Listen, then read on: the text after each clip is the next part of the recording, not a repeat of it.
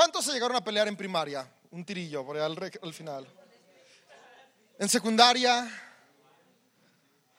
saliendo del, trabajo. Y ya, ya ahí salieron quienes. eh, eh, La, pelea es- es algo que es parte de la naturaleza del ser humano. Peleamos cuando queremos alcanzar cosas, peleamos cuando queremos defender lo que es nuestro, peleamos cuando simplemente tenemos energía y no sabemos qué hacer con ella. Simplemente somos hombres y parte de nuestro instinto es pelear. Y hoy justamente quiero hablarte cómo pelear de manera inteligente. Puedes decirle al que está a tu lado, pelear de manera inteligente. Y pueden sentarse. Y quiero leerles un pasaje que está en Génesis 32. Y Génesis 32 dice lo siguiente. Dice, durante la noche, Jacob se levantó y tomó a sus dos esposas, a sus dos mujeres esclavas y a sus once hijos. Esa parte no es la que quiero que se lleven ni se aprendan, ¿ok? Esa eh, era otra cultura, otro contexto, no es parte de la enseñanza de hoy. Ahora ya, me hablaron de un señor que tenía dos esposas y otras dos concubinas. No, eso no. 23. Después de llevarlos a la otra orilla, hizo pasar todas sus pertenencias. Entonces Jacob se quedó solo en el campamento y llegó un hombre y luchó con él hasta el amanecer. Cuando el hombre vio que no ganaría el combate, tocó la cadera de Jacob y la dislocó. Luego el hombre le dijo, déjame ir, pues ya amanece. No te dejaré ir a menos que me bendigas, le dijo Jacob. ¿Cómo te llamas? preguntó el hombre. Jacob, contestó él. Tu nombre ya no será Jacob, le dijo el hombre. De ahora en adelante serás llamado Israel, porque has luchado con Dios y con los hombres y has vencido. Por favor, dime cuál es tu nombre, le dijo Jacob. ¿Por qué quieres saber mi nombre? respondió el hombre. Entonces bendijo a Jacob ahí. Dios, gracias por esta oportunidad que nos va a estar juntos. Gracias porque ah, podemos conectar contigo, con tu palabra, con tu verdad. Y hoy pido que en los siguientes minutos podamos encontrar principios que nos lleven a vivir nuestra hombría de una mejor manera, a poder alcanzar nuestro propósito y la plenitud que tú tienes para cada uno de nosotros. En el nombre de Jesús, juntos decimos amén. Jacob fue un hombre que peleó con Dios. Este hombre del cual nos narra la historia era el ángel del Señor y teólogos durante toda la época del cristianismo han estado eh, encontrando a qué se refiere la Biblia cuando habla con el ángel de Dios y hemos encontrado que se refiere a una representación de Jesús, es decir, la imagen visible del Dios invisible. Es decir, Jacob peleó con Jesús y, y esto es algo que dices, no manches, peleó con Jesús y ganó. Ganó porque al final del cuentas obtuvo lo que él esperaba de esa pelea. Pero eh, esta parte de la historia de Jacob es increíble, ¿no? Porque ganó, venció y obtuvo la bendición que quería. Incluso su destino fue transformado ese día. Comenzó la pelea siendo un hombre y terminó la pelea siendo un hombre completamente mejor y distinto. Pero la historia de Jacob no comenzó con el éxito de Génesis 32. La historia de Jacob comenzó con varios fracasos y equivocaciones. Y podemos encontrar en Génesis que él era, tenía un, un- hermano eh, gemelo, un cuate. No eran idénticos, pero estuvieron al mismo tiempo en el vientre de su mamá. Y, y- y desde el vientre la Biblia nos narra que peleaban para ver quién era mejor. ¿Cuántos peleaban con sus hermanos? O sea, todos los que tuvieron hermanos peleábamos con nuestros hermanos. Si no peleabas con tus hermanos es porque no tenías hermanos, así que peleabas con tus primos o con tus vecinos. Eh, pero todos siempre peleamos y, Jacob peleaba desde el vientre de su madre con su hermano. Y cuando salieron no, no había, no, no dejaron de pelear, sino que siguieron peleando y peleando y peleando y, y tenían una rivalidad muy grande. Y al final de cuentas, Esaú, el hermano de Jacob, nació primero. Nos narra la, la- historia bíblica que aunque salió primero Esaú, Jacob lo agarró del talón porque era como lo quería regresar para salir el primero, pero bueno, ya no pudo. Así que Esaú era el primogénito y en la cultura judía el primogénito pues tenía la mayor bendición de la herencia. Y yo digo, chin, porque ya no es así porque soy el más grande de mi casa. Ahora se reparte igual. Ah, y, había una rivalidad porque Jacob quería lo que Esaú tenía. Y, Jacob, en, en la historia en Génesis podemos encontrar que engañó a su padre. Bueno, primero logró eh, convencer a su hermano de que le vendiera sus derechos de herencia. Eh, Esaú, eh, eran tan diferentes, Esaú era cazador, a él le encantaba irse, cazar, era bien legendario, era como uno de los espartanos de las películas, siempre estaba aú, listo para la batalla, cazaba, peludo, e, e, él sí era un, e, era un macho lomo plateado, pelo en pecho, barba de, de de este de púas y no, era un monstruo guerrero peleador Esaú. En cambio, Jacob, Jacob era un chef.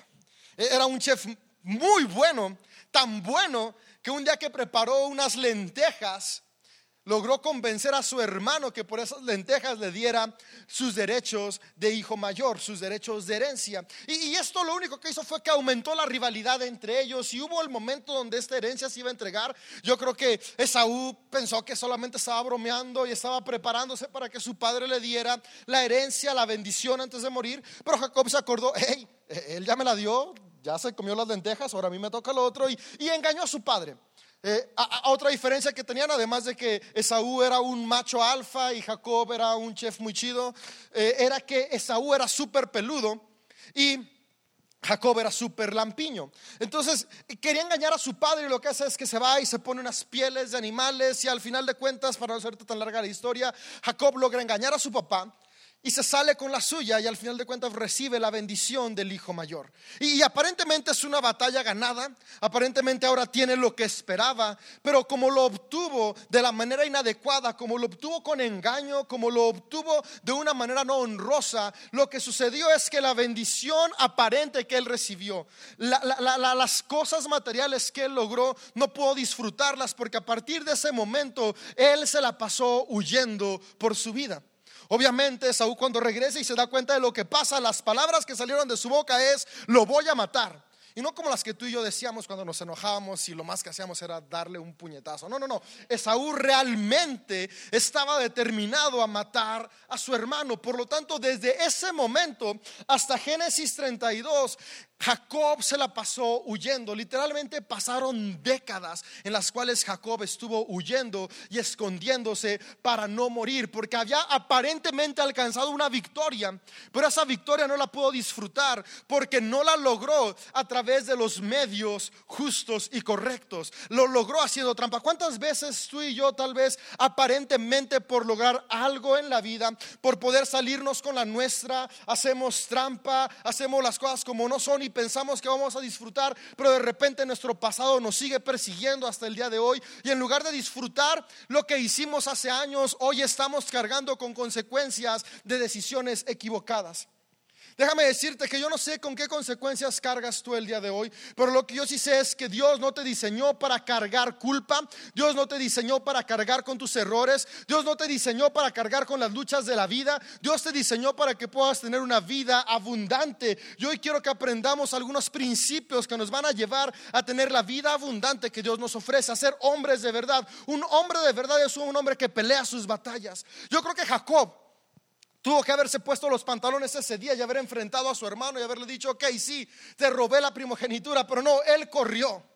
Sabes, un hombre de verdad no corre y no se esconde. Un hombre de verdad pelea sus batallas. Y mi deseo es que el día de hoy podamos salir de este lugar inspirados a pelear nuestras batallas. Cada día nos enfrentamos a diferentes circunstancias. Tenemos batallas que tienen que ver con nuestro carácter, con el cual tenemos que estar dispuestos a luchar para vencerlo. Hay batallas que tienen que ver con circunstancias que nosotros no buscamos y no esperamos, circunstancias de la vida que son difíciles, que vienen y nos quieren destruir. Dios quiere darnos fuerza para que nos levantemos y peleemos contra esas circunstancias. Tal vez tenemos que pelear contra consecuencias de equivocaciones. Sabes que hoy mi deseo es que no sigamos corriendo y escondiéndonos más, no sigamos que siendo víctimas de nuestro pasado ni de las circunstancias, sino que podamos salir de este lugar inspirados a ser hombres que nos ponemos de pie y le hacemos frente a la vida para poder luchar y alcanzar el futuro que Dios tiene para cada uno de ustedes. Cada uno de ustedes sin importar cuál sea su circunstancia y su contexto,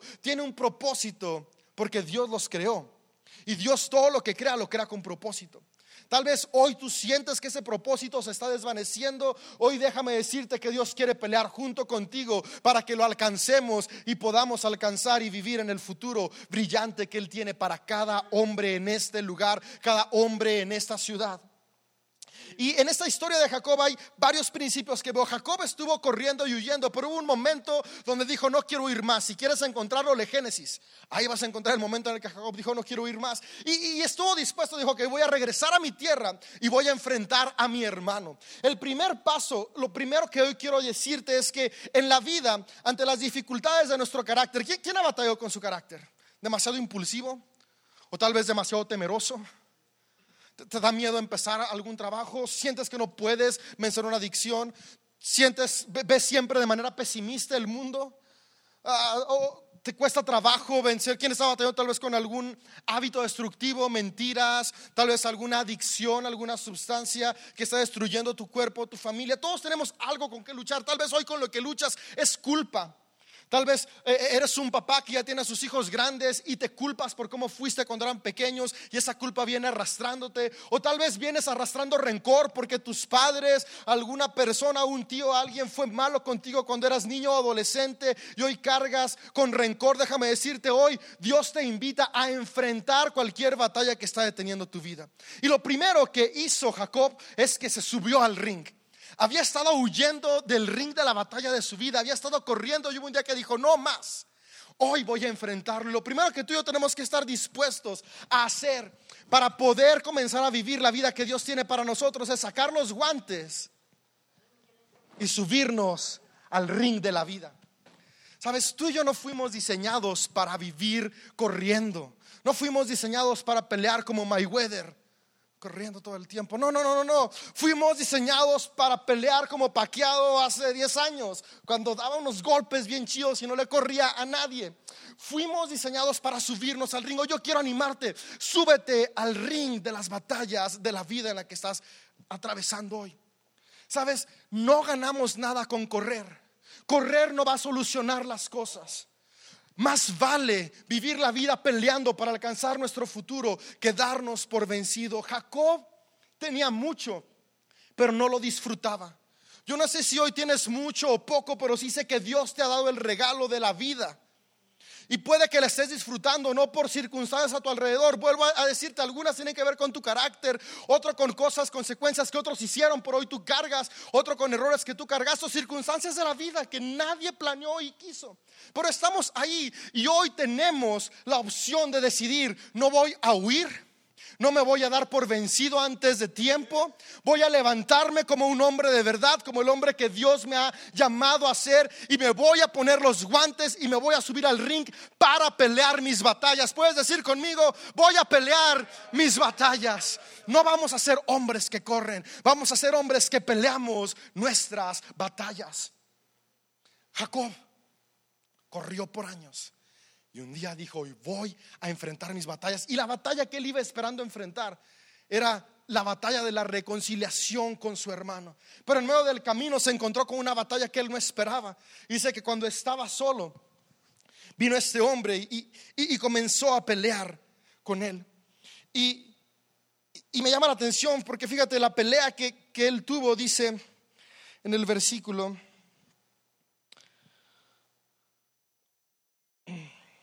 Dice entonces Jacob se quedó en el campamento, era de noche. Y llegó un hombre y luchó con él hasta el amanecer. O sea, no fue una pelea de 12 rounds. Fue una pelea de 12 horas. Fue una pelea que parecía interminable. Sabes, puede que tal vez el día de hoy, o puede que hace cinco años, hace cinco semanas, hace un par de meses, tú decidiste subirte al ring, pero esperabas una pelea de tres rounds. Esperabas vencer con un knockout. Pero el día de hoy vas en el round número 458 y la pelea aún no termina. Sabes, un principio que yo encuentro en la historia de Jacob, además de subirnos al ring, estar dispuestos a pelear, lo segundo que tenemos que hacer es ser hombres que no tiramos la toalla. Jacob no tiró la toalla. Dice la historia que él estaba peleando y llegó el amanecer y seguían peleando. Y le dice el ángel del Señor, le dice, oye, sabes que ya, ya basta, ya estuvo. Y, y eso me sorprende. No es que Jacob le haya dicho, Oye, ya estuvo. El ángel del Señor le dijo a Jacob, ya basta. ¿Sabes cuántas veces tú y yo nos hemos rendido ante la circunstancia porque llevamos peleando una temporada y no hemos vencido? Hoy lo que Dios nos llama es a que no dejemos de pelear, no tires la toalla, tu vida vale la pena, tu propósito vale la pena, tu familia te necesita peleando, no tires la toalla. Jacob no se rindió. El que estaba pidiendo tregua era el ángel del Señor. ¿Sabes que Tú no eres el que le va a pedir tregua a la vida. La vida tiene que pedirte tregua a ti porque tú eres un hombre incansable que no va a tirar la toalla. ¿Hasta cuándo vamos a pelear? Hasta que veamos la victoria. Y no la victoria que guardas en el refrigerador de tu casa. La victoria de la vida. O no vas a pelear hasta ganar la corona a menos dos grados.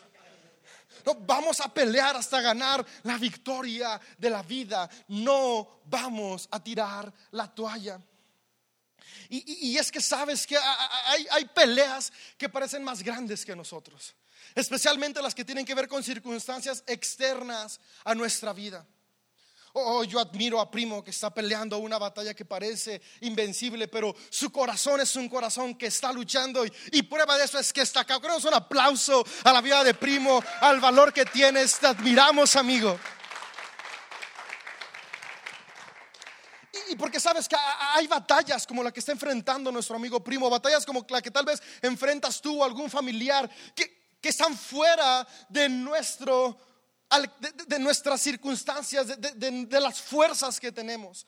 Pero, ¿sabes qué? Es que este ejemplo me enseña que en las batallas de la vida no solamente hay golpes permitidos y técnicos. En el box no puedes golpear debajo de la cadera. Un golpe debajo de la cadera es un golpe bajo y es descalificatorio. No puedes dar golpes bajos. Y aquí la historia nos dice que cuando el ángel del Señor le dice a Jacob, ya basta, y Jacob dice, no, vamos a seguir hasta que me bendigas. El ángel del Señor dice, ok, va un golpe bajo. Dice que le dio un golpe bajo porque fue en la cadera. La cadera está acá abajo. Fue, fue, fue, en la parte donde, donde es como, hey, eso no se vale. Y es que hay veces que la vida hace cosas que no se valen. Pero sabes que Jacob no se tiró al piso y comenzó a llorar porque algo que le pasaba no se valía. Jacob tenía dolor, sí. En tu vida puede haber dolor, si en nuestra vida todos experimentamos dolor, el dolor es una muestra de que seguimos vivos, pero el dolor no es para darnos por vencidos, es para recordarnos que si podemos sentir dolor, también podemos reponernos a Él y alcanzar fuerzas a través de Jesús para vencer.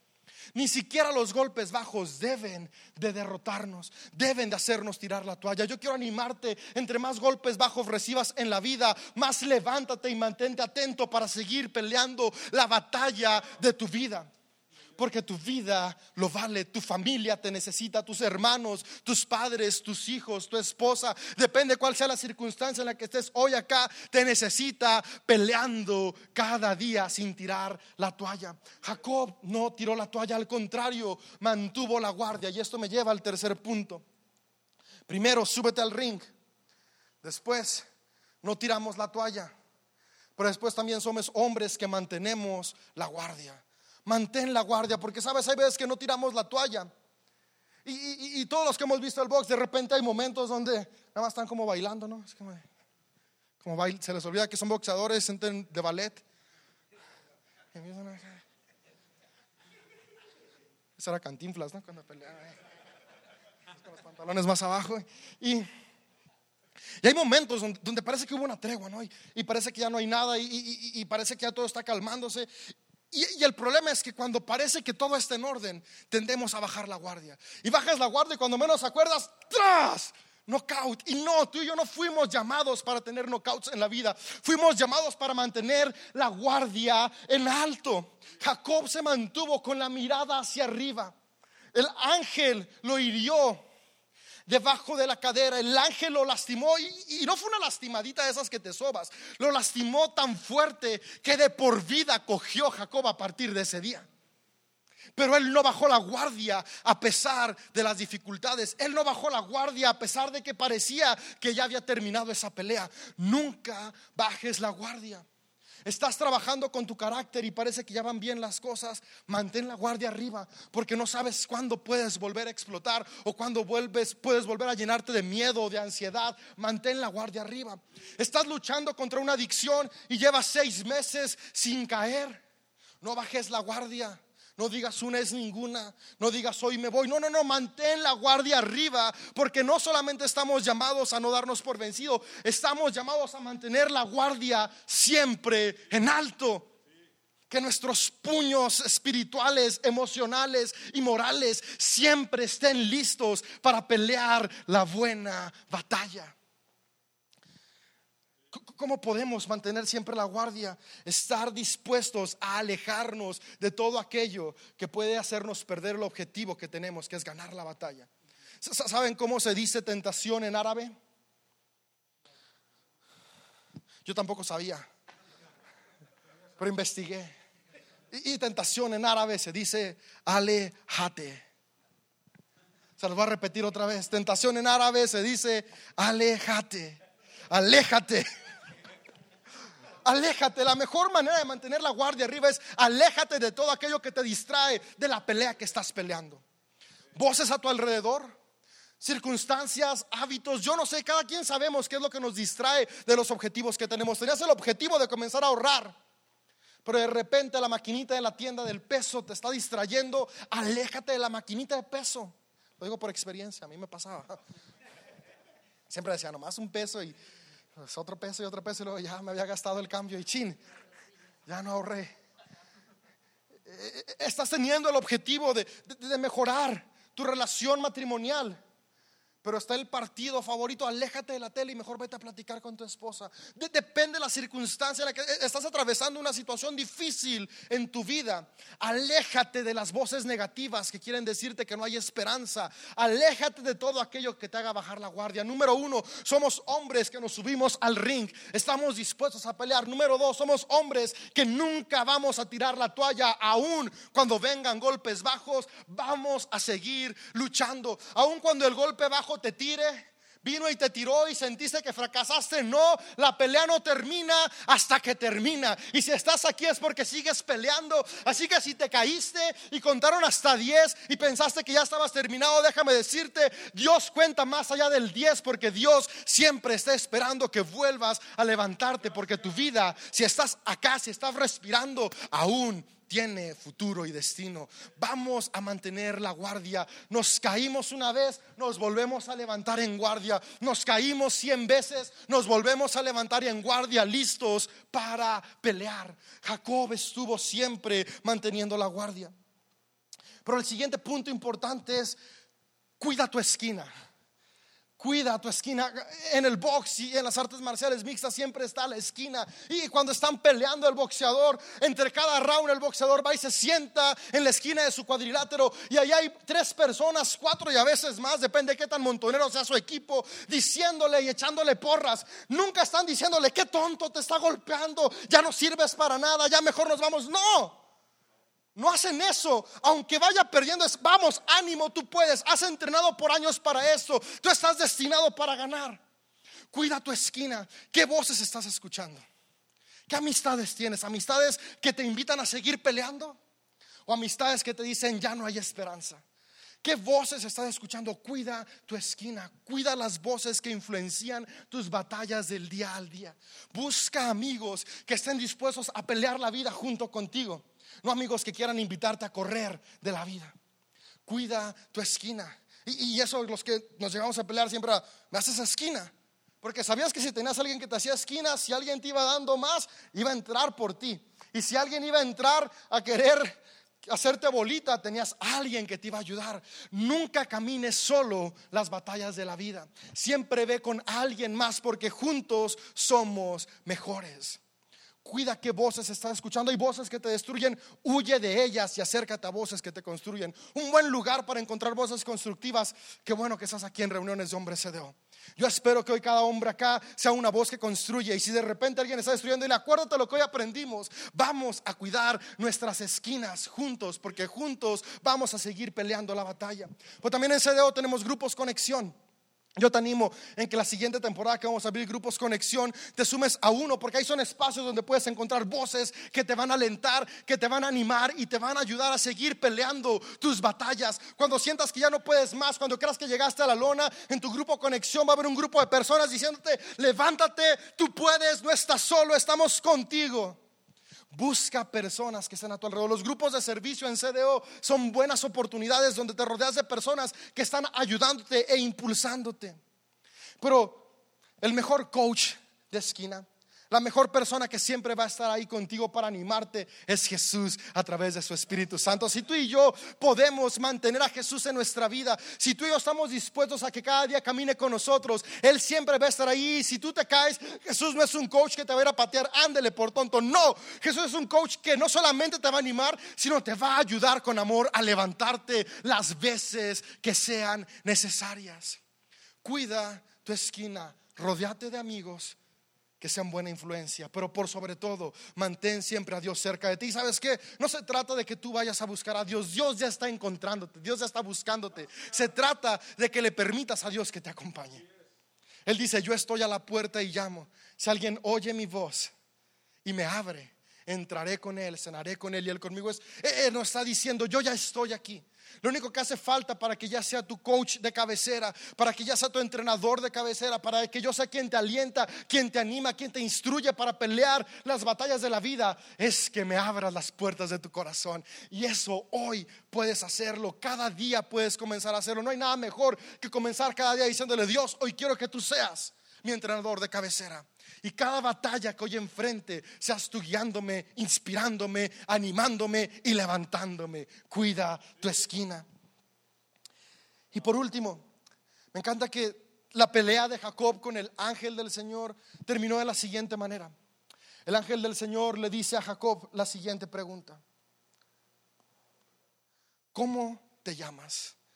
Y yo pienso, Jacob estaba peleando con Dios con Jesús. Dios es omnisciente, Dios sabe todas las cosas. Claro que el ángel del Señor sabía el nombre de Jacob.